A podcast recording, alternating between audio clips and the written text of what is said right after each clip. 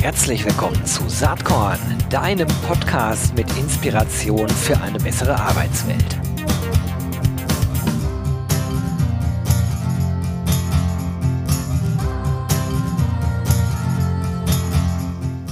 Hallo und herzlich willkommen zum Saatkorn Podcast. Heute ganz, ganz spannend. Ein Unternehmen, äh, was ich schon ganz lange äh, beobachtend begleite, würde ich mal so sagen. Äh, wir, wir, kennen ihn schon lange. Ich habe heute den Founder und CEO von Talents Connect als Gast dabei. Das ist Robin Sudermann. Ganz herzlich willkommen. Schön, dass du da bist, Robin. Danke, Gero. Danke für die Einladung. Ich freue mich sehr, dabei zu sein. Ja, mich freut das auch. Wir kennen uns ja wirklich schon ewig und ihr legt eine beeindruckende Reise hin mit Talents Connect.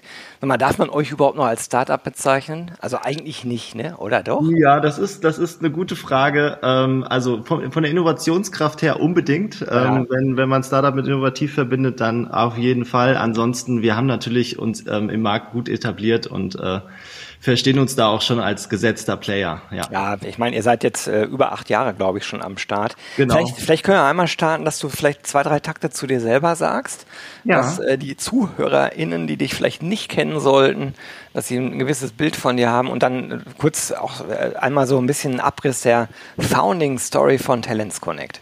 Sehr gerne. Ähm, genau, also ich bin Robin, ich bin äh, Gründer aus Leidenschaft. Das kann ich wirklich genauso sagen. Ich habe damals 2010 äh, gekündigt, nachdem ich drei Jahre Berufsleben hatte, ohne zu wissen, was ich genau mache. Aber ich wusste, ich will was alleine machen, ich will was auf die Beine stellen. Das heißt, 2010 ist meine Gründerreise gestartet. Ähm, habe mich drei Jahre mit äh, einem Dienstleistungsjob hier und einem da über Wasser gehalten, parallel meine Co-Founder kennengelernt und ähm, 2013 ähm, war dann die Idee für Talents Connect reif und wir haben die Talents Connect AG gegründet, ähm, zusammen mit Angel-Investoren. Ähm, bis heute ist das auch die Struktur, die wir haben. Das heißt, wir haben keinen VC drin. Ähm, genau, das ist ähm, sozusagen meine, meine Historie. Ich habe Wirtschaftspsychologie studiert im Bachelor ähm, und ähm, bin äh, stolzer Familienvater, habe die Covid-Zeit äh, nutzen können, um ganz viel meine zwei kleinen Söhne zu sehen, äh, mit denen zusammen äh, ähm, ganz viel zu spielen, auch zwischendurch, morgens, abends und so weiter. Also das heißt, ich konnte die anderthalb Jahre gut nutzen. Mein kleiner ähm, Sohn ist elf Monate, der größere dreieinhalb Jahre alt. Ähm, also stolzer Familienpapa neben dem ganzen Gründungsding.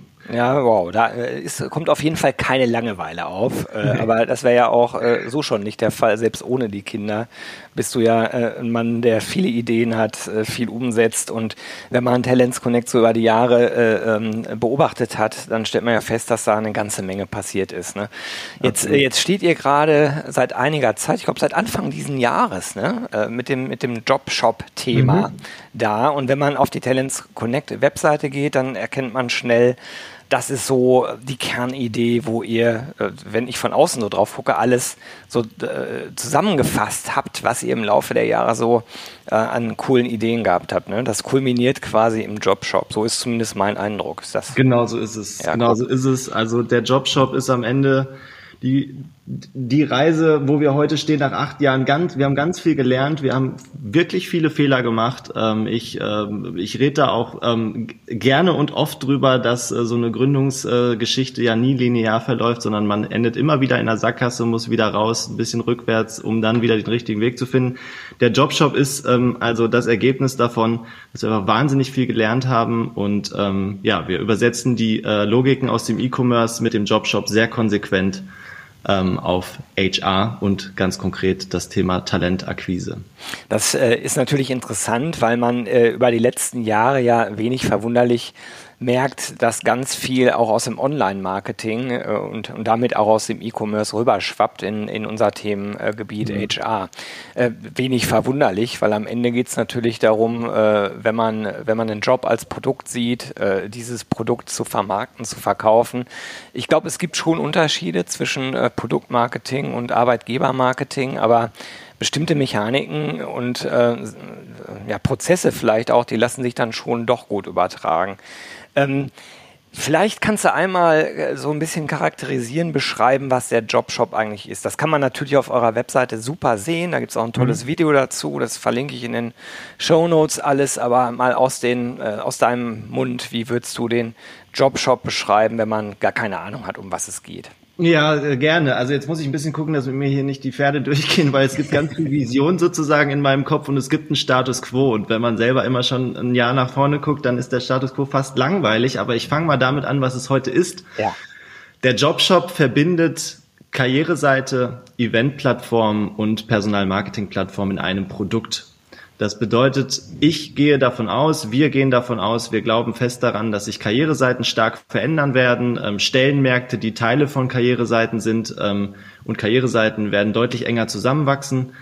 Ähm, das ganze Thema Event ist durch Corona natürlich nochmal gepusht worden, also digitale Events, das sind dann in der Regel nochmal gesonderte Seiten. Meiner Meinung nach, unserer Meinung nach wird das auch auf der Karriereseite stattfinden müssen. Und ähm, dann ist das ganze Thema Personalmarketing, also wo, ähm, wo habe ich Employer Branding Kampagnen, wo habe ich konkrete Recruiting Kampagnen, ähm, welche Stellenbörsen setze ich ein. Das heißt, das alles muss in einem Produkt zusammenfließen und daran arbeiten wir und das nennen wir Jobshop. Und der Jobshop ersetzt eben heute Karriereseiten, zum Beispiel die Vodafone.de, Karriere ist, ähm, ist ein Jobshop, ähm, genauso wie die obinext.de und viele weitere, insgesamt 200 Kunden, die den Jobshop einsetzen. Manche setzen ihn auch nur als Personal-Marketing-Plattform ein und manche setzen ihn nur als Eventseite ein. Der Jobshop kann aber eben diese drei Facetten. Mhm. Wenn ich äh, in den Shownotes mal zwei Beispiele verlinke, dann äh, würdest du schon empfehlen, Vodafone und Obi zu nehmen? Also sozusagen ja. decken die das ganzheitlich ab, was ihr anbietet? Ähm, die decken das ganzheitlich ja. ab. Bei Vodafone sieht man, dass es dann am Ende an SAP übergeht. Das heißt, das ist ein typisches Problem im Markt, ja, auch beim Thema Schnittstellen und Bewerbungsprozesse. Ähm, bei ObiNext ist es komplett gelöst. Das heißt, ObiNext, die ganze ObiNext-Seite ist ein Jobshop, genau. Ja, super. Ähm, Hänge ich mal mit rein, dass äh, die Zuhörerinnen hier sich einen guten Eindruck machen können, wie das in der Praxis ganz konkret aussieht. Mhm. Ich meine, da stecken natürlich ganz, ganz, ganz viele Einzelthemen drin. Ne? Also äh, wenn wir einerseits über Image, über Employer Branding äh, reden, da ist so eine Frage, die mir sofort kommt und ich vermute, die, die haben andere Leute auch sofort, wenn sie äh, mit dem Thema konfrontiert werden. Wie sieht es denn mit der Individualität aus? Weil ähm, es, es, geht natürlich äh, im Employer Branding ja darum, möglichst wettbewerbsdifferenzierend sich darzustellen. Und da ist natürlich die Angst, äh, eine, eine standardisierte Lösung einzusetzen, äh, auf Kosten der Individualität nicht so ganz äh, klein. Ist ja auch nicht mhm. unbegründet. Mhm. jetzt bin ich mir ganz sicher, dass ihr da Lösungsansätze für habt. Wie sehen die dann aus? Ja, also ähm, ich, ich differenziere einmal zwischen Produkt und Beratung. Also mhm. wir haben in den letzten zwei Jahren einen Ansatz gefunden, ähm, der auf den ich auch wirklich super stolz bin. Ähm, wir haben angefangen mit Workshops, weil wir gesagt haben, okay, wir bauen ein Standardprodukt, aber wir müssen eine super enge Kundenbeziehung auch ja. haben und wir müssen super viel einfach lernen. Wir wollen ständig mit Kunden sprechen. Wir hatten in unserer Talents Connect Academy in den letzten 15 Monaten 1800 Gäste in digitalen Workshops, wo nie mehr als zehn Leute dabei sind. Das heißt, mhm. wir haben kleine, vertrauliche, vertraute Runden mit unseren Kunden und ähm, unsere Kunden sind allesamt Entwick Entwicklungspartner, wo wir genau das eben immer wieder abgreifen. Das heißt, wir bauen nicht einfach ein Standardprodukt, sondern wir gucken, dass es wirklich hundertprozentig zu dem passt, was die Kunden brauchen. Und das Thema Individualität, das sehe ich genau wie du. Da gibt's zwei Bereiche, auf die ich eingehen will. Ähm, die Individualität gehört auf den Job. Meiner Meinung nach ist der Job im Jobshop das Produkt und ähm, wir sehen das auch in den Daten. Die Leute ver ver verweilen am längsten auf dem Job selbst, ähm, wie man das von Amazon auch kennt. Da ist man am längsten auf dem Produkt. Amazon führt alles aufs Produkt und das ist hier eben einfach der Job. Der Job gehört vermarktet und der Job gehört ähm, individuell gebrandet. Ähm, Im Idealfall ganz persönlich sogar. Da sehen wir, dass die, dass die Quoten einfach am besten ja. werden, wenn es sehr persönlich ist von, von dem Vorgesetzten, mit dem ich zukünftig zusammenarbeite.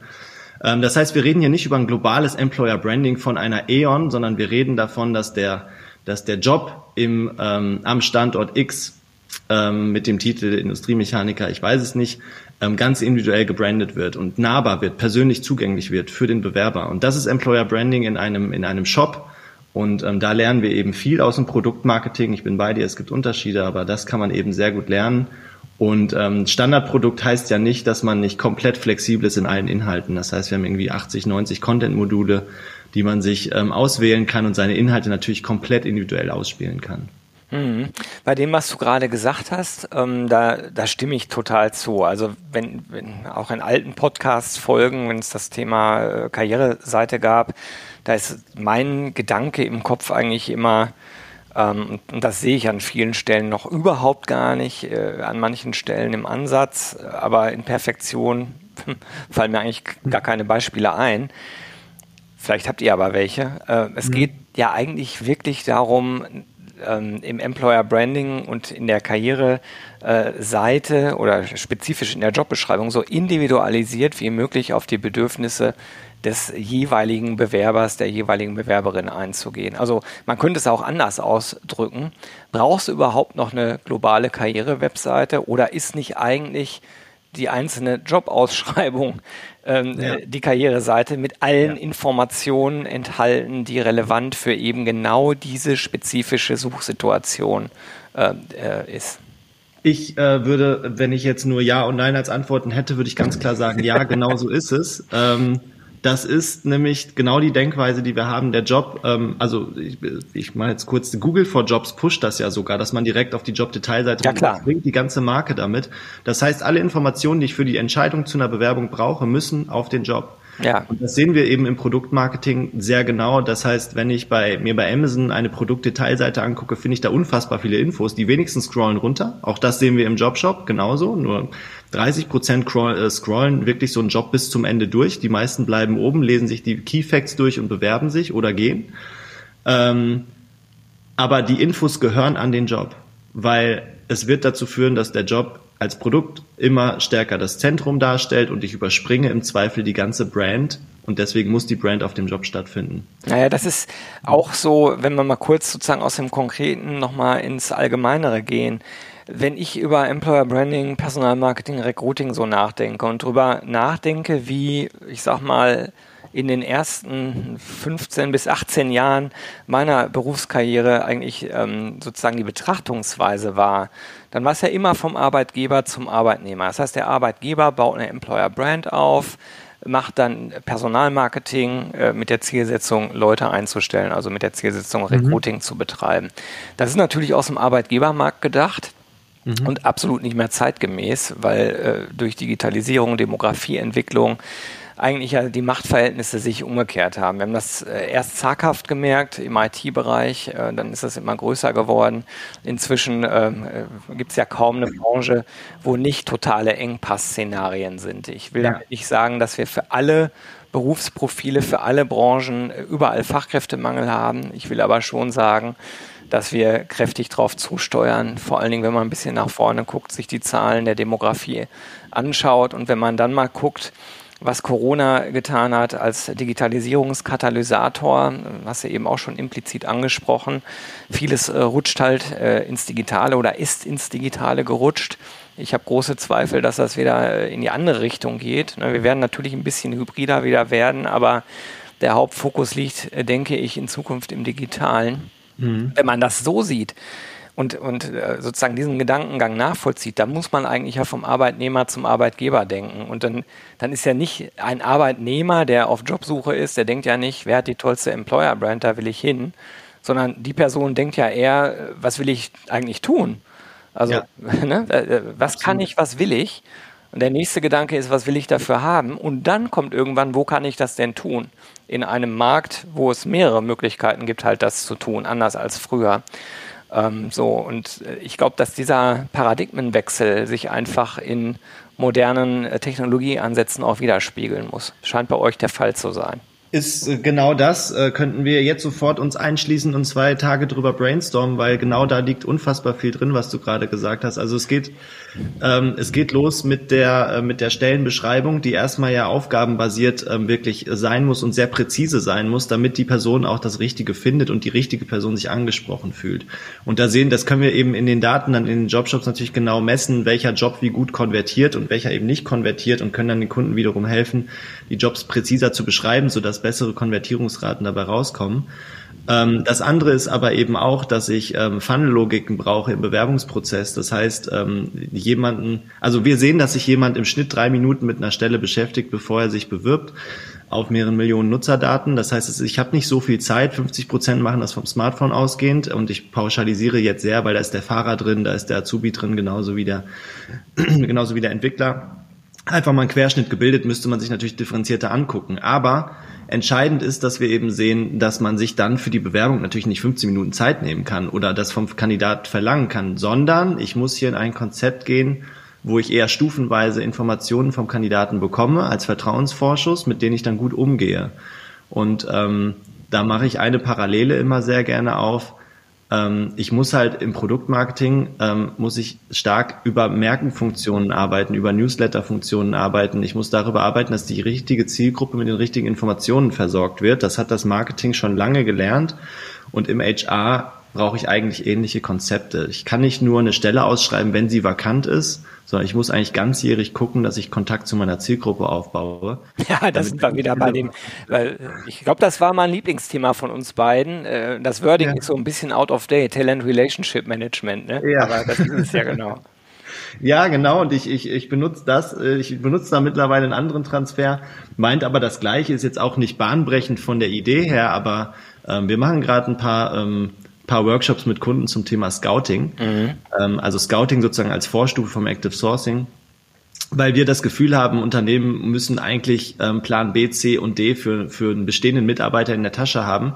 Weil das Problem ist ja immer, wenn die Stelle genehmigt wird oder die Kurzarbeit beendet ist oder irgendein Case und ich muss dann sofort einstellen und dann habe ich Druck und wenn ich dann nicht schon ein Netzwerk habe oder zumindest mal ein paar Datenpunkte, wie die Zielgruppe sich verhält, dann starte ich bei Null und habe einfach wahnsinnigen Erfolgsdruck und das endet meistens damit, dass ich einen Headhunter beauftragen muss, wenn es wirklich hochwertige Positionen sind oder halt meine Stellen nicht zeitnah besetzen kann.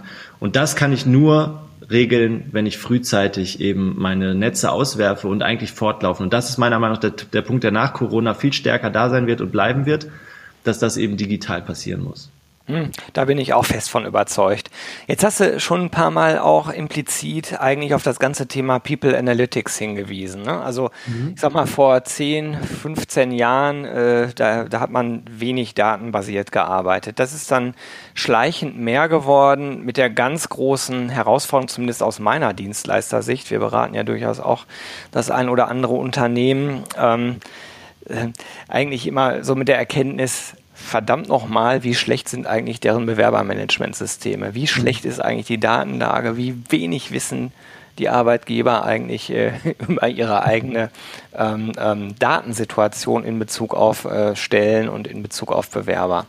So, äh, ich rede jetzt von einem, von einem Zustand von ungefähr vor fünf Jahren. Mhm. Und seitdem hat sich das ja kontinuierlich verändert. Das ist auch was, wo ich zumindest den Eindruck habe, dass das so ein bisschen aus dem Online-Marketing und Marketing mit rüberschwappt.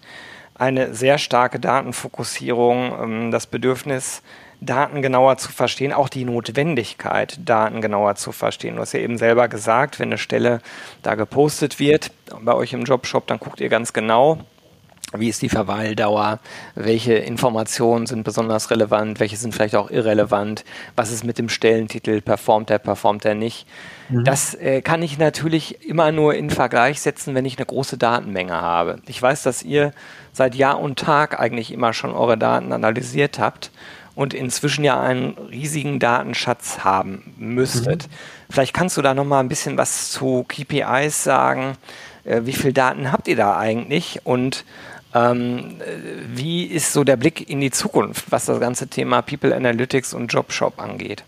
Ja, ich fange mal mit dem zweiten Teil deiner Frage an. Also ich bin ähm, wirklich, wir haben mit ganz viel, ganz intensiv mit FISMAN in den letzten zwei, drei Jahren gearbeitet und ich bin halt super stolz, dass vor sechs Wochen tatsächlich der Marc Christian Schmidt bei uns angefangen hat, der bei FISMAN Head of People Analytics war und äh, sozusagen ganz untypischen Weg geht ähm, nämlich dann jetzt zu dem kleinen 70-Mann-Unternehmen und ähm, bei uns das ganze Thema Daten nochmal viel stärker verankern wird, weil wir einfach gemeinsam gemerkt haben, wir haben da eine Fährte und wir haben unfassbar viel Lust darauf, das mal in dem Markt so richtig zu etablieren, weil, ähm, wie du es gesagt hast, ich glaube da komplett dran. Ich glaube, dass ohne Daten rekrutieren ähm, wirklich Blindflug ist und ein teurer Blindflug, weil ähm, wir sehen einfach auch, ähm, wir können messen, wie viel Geld dann da auch verschwendet wird.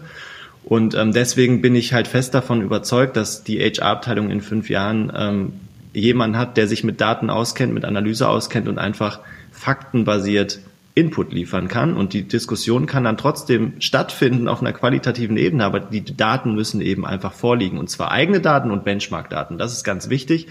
Und genauso funktioniert auch der Jobshop. Das heißt, wir haben allein im letzten Jahr ungefähr 28 Millionen ähm, Bewerberdaten äh, gemessen, messen können. Ähm, wir messen die anonymisiert und pseudonymisiert, das heißt keine personenbezogenen Daten, ähm, sondern wir, wir messen ähm, Verhaltensmuster. Ähm, ungefähr 60 bis 70 Prozent akzeptieren den Cookie-Banner, das heißt die Dunkelziffer Dahinter ist dann nochmal entsprechend höher, aber das ist erstmal das, mit dem wir jetzt gearbeitet haben und auf dem wir letztes Jahr dann die Logiken aufgebaut haben oder auf dem wir jetzt gerade die Logiken aufbauen. Das läuft natürlich fortlaufend.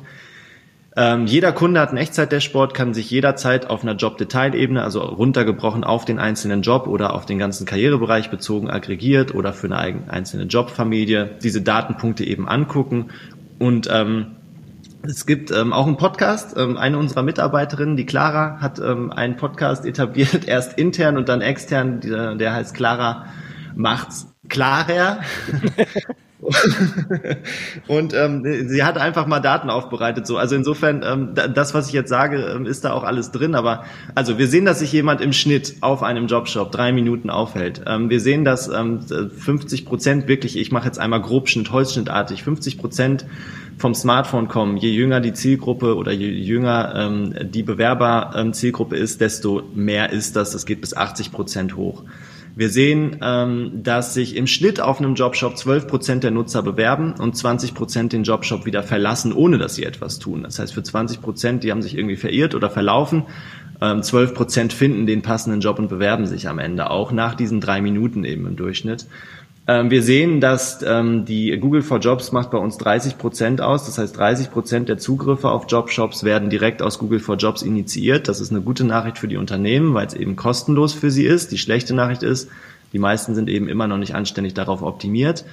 Ähm, aber das hat äh, enorm zugenommen in den letzten zwei Jahren vom, vom Anteil her. Und wir sehen natürlich auch alle anderen Herkunftsquellen, also von wo aus kommt jemand auf den Jobshop ähm, und ähm, genau, ich könnte jetzt Daten und Zahlen und Fakten ohne Ende ähm, liefern, aber das machen wir dann immer in den Workshops, weil es dann einfach kontextbezogen Sinn machen muss, ähm, dass das wirklich für das Unternehmen relevante Daten sind. Mhm.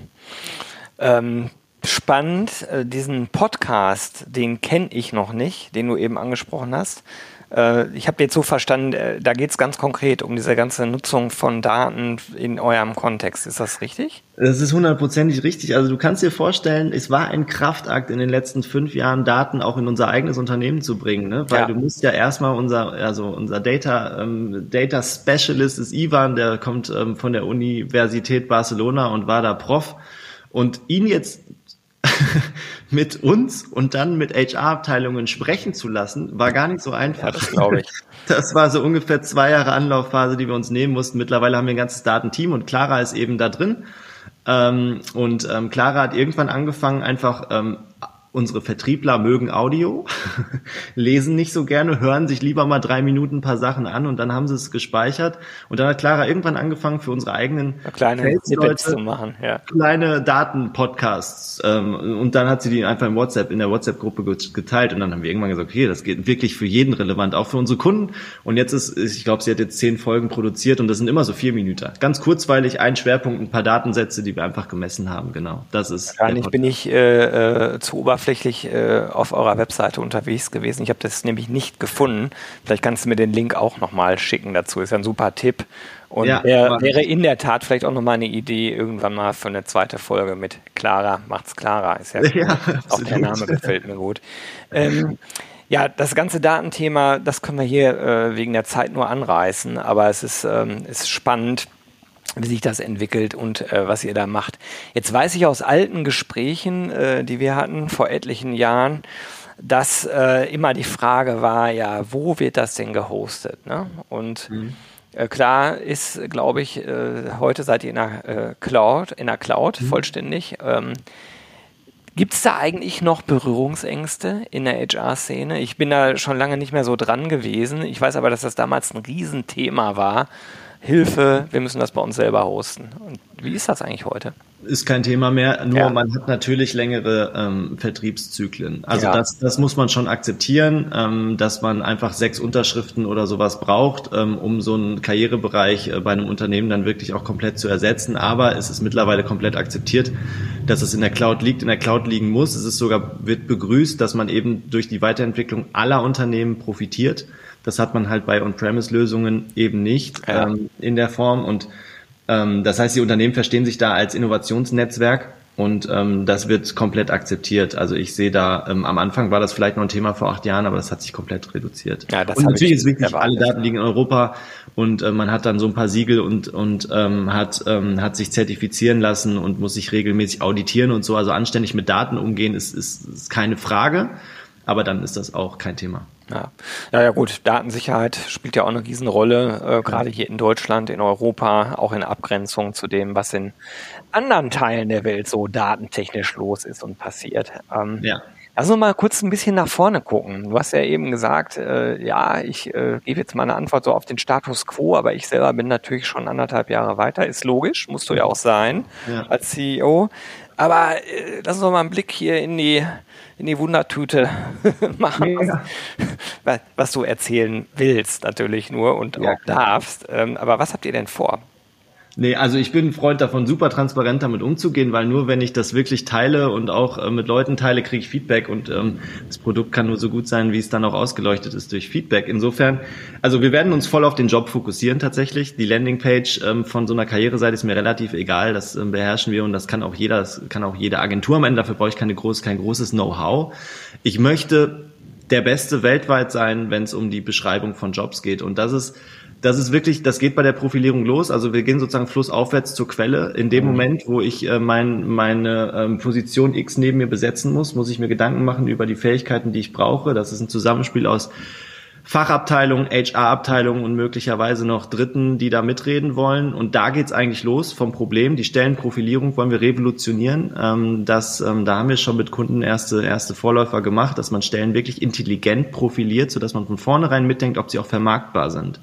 Das heißt, ähm, der, der Job muss nicht nur so sein, dass ich, dass ich ihn gerne so hätte, sondern es muss auch einen Markt dafür geben, es muss Kandidaten dafür geben, am ja. Standort, in der Qualifiz äh, Qualifizierung. Und oft sind Stellenanzeigen, ich sage mal, Stellenanzeigen sind tot, weil ähm, das sind halt Artefakte, da sind so viele Skills und so viele Sachen drin, die sich möglicherweise mittlerweile sogar ausschließen, die einfach den Kandidatenpool reduzieren. Und wenn das so ist, muss ich das auf Datenbasis einem Kunden zeigen. Und dann muss ich ihm zeigen, pass auf, profilier den Job doch ein bisschen anders und dann hast du eine 40 Prozent höhere Wahrscheinlichkeit auf eine Bewerbung. Mhm. Oder wenn du den Job jetzt so postest, dann wirst du vermutlich in den nächsten zehn Tagen 20 Bewerbungen kriegen. Wenn du noch einen zweiten Standort dazu nimmst, dann wirst du wahrscheinlich so. Ne? Also wirklich produktbasierte Empfehlungen auf der Jobbasis. Und das heißt, wir werden uns mit 70 Leuten sehr intensiv mit Jobs beschäftigen und Jobdetailseiten und ähm, den Jobshop wirklich rund um das Produkt Job drehen. Und auf der Bewerberseite ähm, denke ich tatsächlich sehr stark in, ähm, also der Job ist eine Landingpage, das ist Stand heute. Ich glaube, in der Zukunft ist der Job ein Clickfunnel. Ich glaube, dass ähm, mhm. ich wenige Informationen kriege, dafür wenige ähm, Daten von mir preisgebe, zum Beispiel meinen Namen, ähm, und dann kriege ich mehr Informationen über den Job und auf die Art und Weise passiert schon bei der Annäherung, beim Zugehen auf einen Job ein Beziehungsaufbau der wahrscheinlich in 80, 90 Prozent der Fälle in einem Art, in einer Talentpool ähm, oder Scouting-Umfeld münden wird und nur in 10 Prozent der Fälle in einer direkten Bewerbung, weil das kann ich eigentlich nicht erwarten. Ähm, das heißt, ich denke, dass sich da ähm, das Ganze deutlich verschieben wird. Durch den Jobshop werden wir deutlich mehr ähm, Netzwerke bauen rund um die Unternehmen mit direkten Kandidaten. Und dann gibt's noch einen Punkt, das wird jetzt erscheinen, unser White Paper zum Thema Direct to Talent. Muss ich ganz ehrlich sein, ist sehr stark adaptiert, auch von Shopify, Direct to Consumer, mhm. ähm, die Unternehmen oder in dem Fall bei, bei Shopify die Händler unabhängig zu machen von den großen Marktplätzen, eBay, Amazon und Co., ihnen einen eigenen Shop zu geben. Das ist genau unser Ansatz. Ähm, da, ähm, da kommt das White Paper auch her.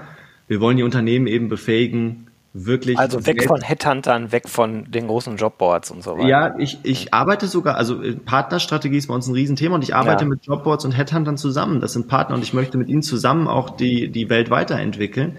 Ähm, ich bin da nicht komplett gegen, aber die Unternehmen ähm, sollten zumindestens wissen, was da passiert und mhm. sollten die Daten selber haben und sollten die Intelligenz selber aufbauen, weil das einfach abzugeben macht keinen Sinn. Unternehmen werden dadurch einfach ähm, nicht mehr konkurrenzfähig sein wenn das ganze Know-how über ihre Recruiting-Prozesse bei Dritten ja, woanders liegt. Ja, ja, klar. Äh, in Anbetracht der Zeit, das ist erwartungsgemäß so, äh, wir könnten jetzt zwei Stunden, glaube ich, sehr interessant weiterreden. Ähm, aber ich habe noch zwei Fragen und äh, die, die eine, die zielt so ein bisschen dahin, ähm, wie sieht das eigentlich aus, du kannst ja nicht erwarten, dass alle Bewerber auf den Jobshop kommen, sondern der Job muss ja zum Bewerber kommen. Und da mhm. spielen ja dann äh, andere Kanäle, Social Media spielt eine Rolle, natürlich die Stellenbörsen, äh, Jobsuchmaschinen und so weiter. Wie sieht denn da deine Perspektive drauf aus? Mhm. Also ähm, Hiring Success ähm, hat eine Formel, die heißt Traffic mal Conversion. Das ist relativ einfach. Das heißt, das, was du an, ansprichst, ist der Traffic. Wo kommt eigentlich der Traffic her? Und das ist ähm, eben eine super spannende ähm, Frage, wie sich der Markt da auch verschoben hat. Ich hatte eben das Beispiel Google for Jobs, das heißt, die Suchmaschine selbst wird relevanter für den, für den, für den Erstkontakt. Social Media wird relevanter für den Erstkontakt. Ähm, ich habe den Anspruch, ich habe nicht den Anspruch, das ganze Thema Performance Marketing und Lead-Generierung auf Bewerberseite neu zu erfinden. Ähm, ich bin da intensiv zum Beispiel auch mit dem mit dem Jan Kirchner von Wollmilchsau im Austausch. Da gibt's einfach Profis im Markt, die das extrem gut beherrschen, mit denen ich an der Stelle gerne zusammenarbeiten will. Ich bin der, der sich mit dem zweiten Teil dieser Wette oder dieses, dieser Formel beschäftigt, äh, mit der Konvertierungsrate und bestmöglich zu verstehen, welcher Kanal warum die richtigen Bewerber bringt, wie sie sich dann verhalten und wie sie sich auf den Job zubewegen. Ähm, aber die ganz, das ganze Thema Reichweite, ist enorm wichtig, aber es wird nie ad hoc gehen. Ich werde mir Reichweite wirklich verdienen müssen, ähm, auf die ich dann im Bewerbungskontext nachhaltig setzen kann. Ich kann nicht einfach sagen, ich brauche jetzt 60 Leute und ich mache jetzt eine Kampagne in den nächsten drei Monaten. Ja. Das funktioniert vielleicht so im Ansatz, aber ist einfach Geldverschwendung. Naja, das führt uns zurück eigentlich zum Thema Scouting, Talent oder anders mhm. ausgedrückt Talent Relationship Management. Ja. Du, letzte Frage stelle ich immer gerne. Gibt es irgendeine Inspirationsquelle, ein Buch, ein Podcast, äh, ein Film, was weiß ich, was du in letzter Zeit konsumiert hast, wo du denkst, das könnte doch spannend hier für die Zuhörer und Zuhörerinnen sein? Ja, also was ich geliebt habe jetzt zuletzt, ich, ich höre immer ähm, Bücher ähm, Audible beim Laufen und ich hatte Reed Hastings zuletzt auf dem Ohr, No Rules Rules, ähm, die ganze Netflix-Story wirklich super authentisch erzählt. Ich fand's, also als jetzt, als ähm, selber sozusagen HRler, Gründer, der hier eine Firmenkultur auch aufbaut, fand ich total interessant, wie man mit Regeln umgehen kann, wie man aber auch Freiheit gestalten kann, wie man Menschen ein, ein Top-Arbeitsumfeld ähm, geben kann. Und jetzt ist der amerikanische Weg, das muss man natürlich immer noch mal ein bisschen auf Deutschland übersetzen und auf unser Umfeld hier. Aber das Buch hat mich extrem inspiriert. Ich habe es geliebt. Reed Hastings heißt Reed, Reed Hastings heißt ja. er und das Buch heißt No Rules, ah, Rules. Sorry. ja. Reed Hastings. Werde ich auf jeden Fall auch verlinken. Ja, Robin, ganz, ganz herzlichen Dank, du. Ähm, wie gesagt, das schreit irgendwann nach Folge 2, erwartungsgemäß. Ja, aber es hat wie immer total Spaß gemacht, mit dir zu sprechen. Ich wünsche dir und deinem Team ganz viel Spaß und Erfolg mit äh, Talents Connect und dem Jobshop und freue mich, wenn wir uns bald mal wiedersehen und sprechen. Alles Gute. Bis dann. Unbedingt. Tschüss. Danke, Gero. Ciao.